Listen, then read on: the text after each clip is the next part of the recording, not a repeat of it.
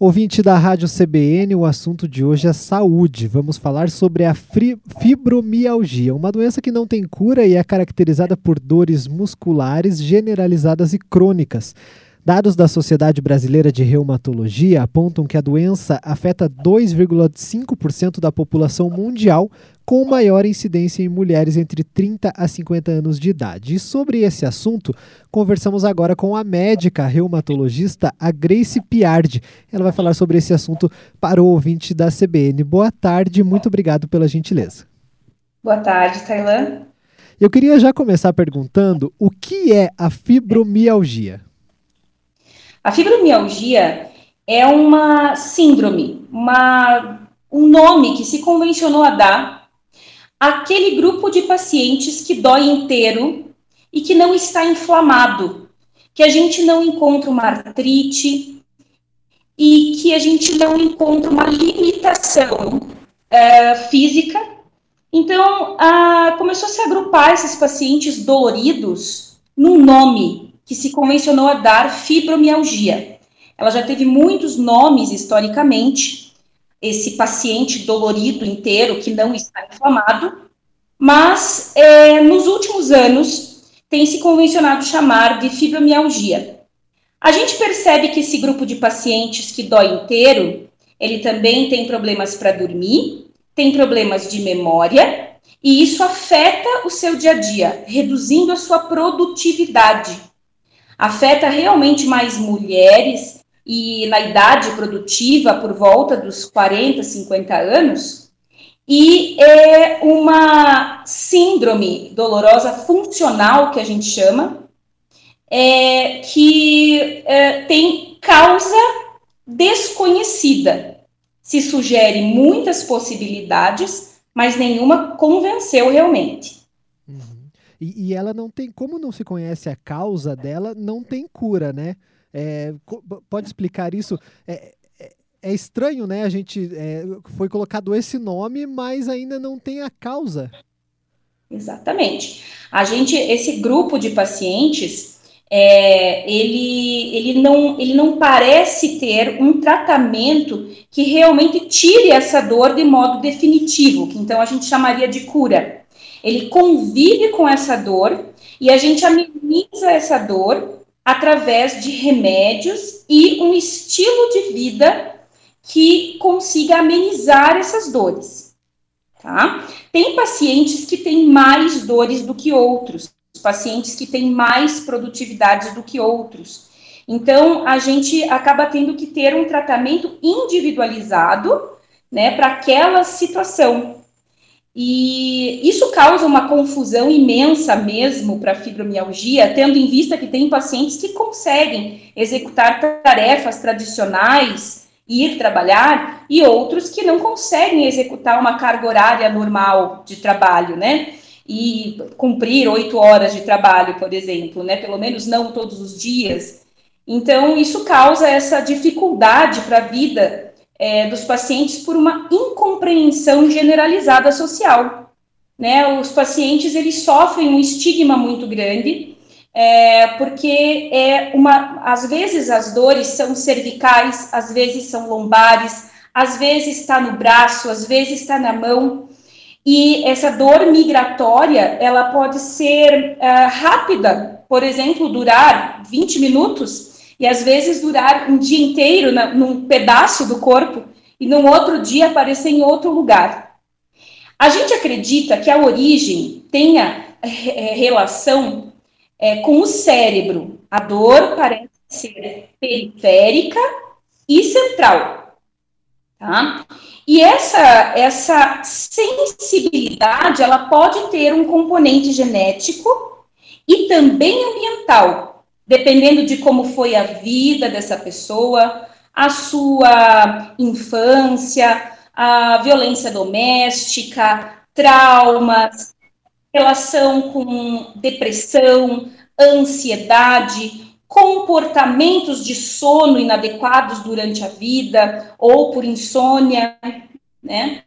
ela pode ter uma ligação com, com várias alterações psicológicas, psiquiátricas, Tá? Então, ela não é uma, uma síndrome muito simples, muito matemática, que dá dificuldade na compreensão mesmo.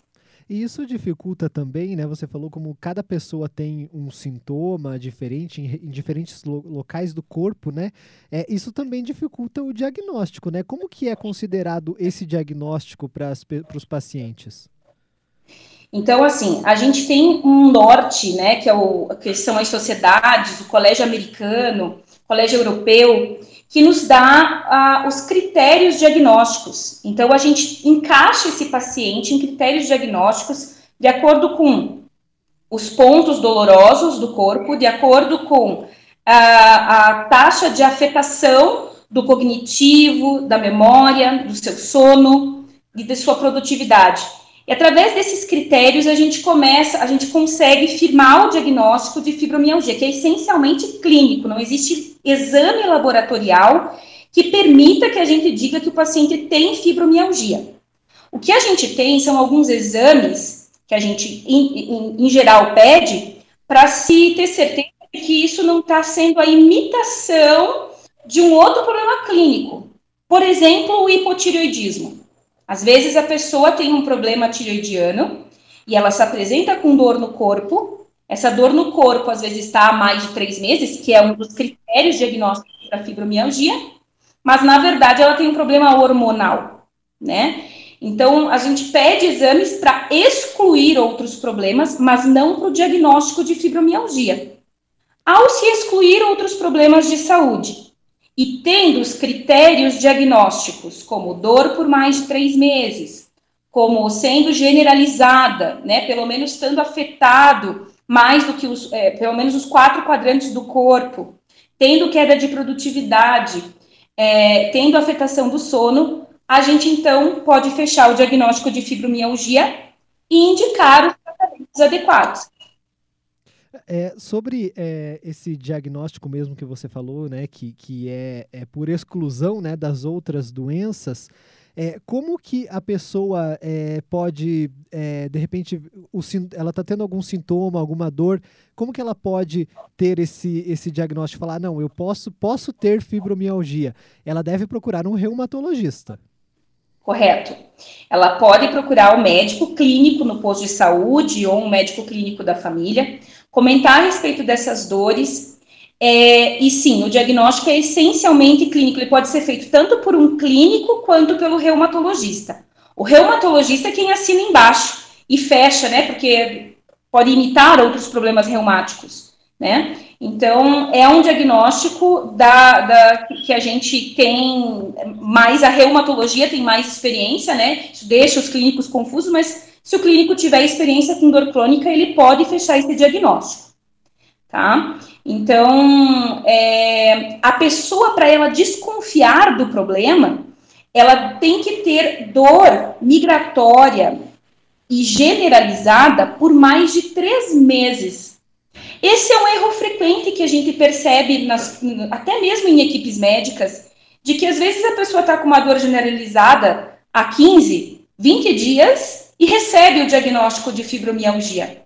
Em geral, isso não é possível, tá? Para ter fibromialgia, eu tenho que ter uma dor crônica, e sua característica é ter mais de três meses. Você falou um pouco sobre o tratamento, né? Eu queria que, que, que você explicasse mais como é que faz. É, são remédios, porque como não tem cura, né, você tem que ir tratando. Isso. Bom, como ela não tem cura, é, realmente a gente tem que ir tratando, mas nem sempre é o remédio que vai fazer a diferença. Porque a gente está falando de uma doença que não é deformante, que não tem um impacto sobre o físico, tá? Assim, do sentido de incapacidade, nada vai ficar paralisado, nada vai é, é, ter que ser operado, tá? Então, a gente precisa mesmo é tentar diminuir a sensibilidade à dor. Isso a gente faz principalmente através da atividade física, que é o principal produtor de remédio para fibromialgia, que é a endorfina.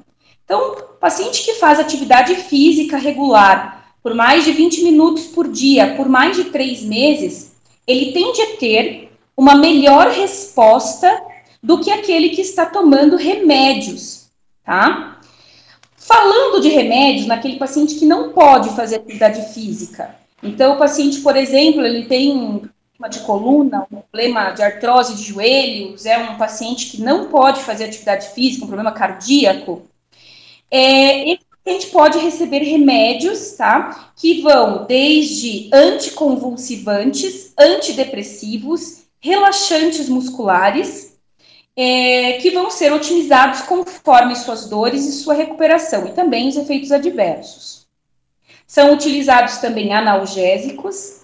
Agora a gente tem visto alguma ação de baixas doses de anti-inflamatórios, tá? Mas é, é, bem individualizado, né? Tem que se ver uh, qual que é a possibilidade do paciente tratar.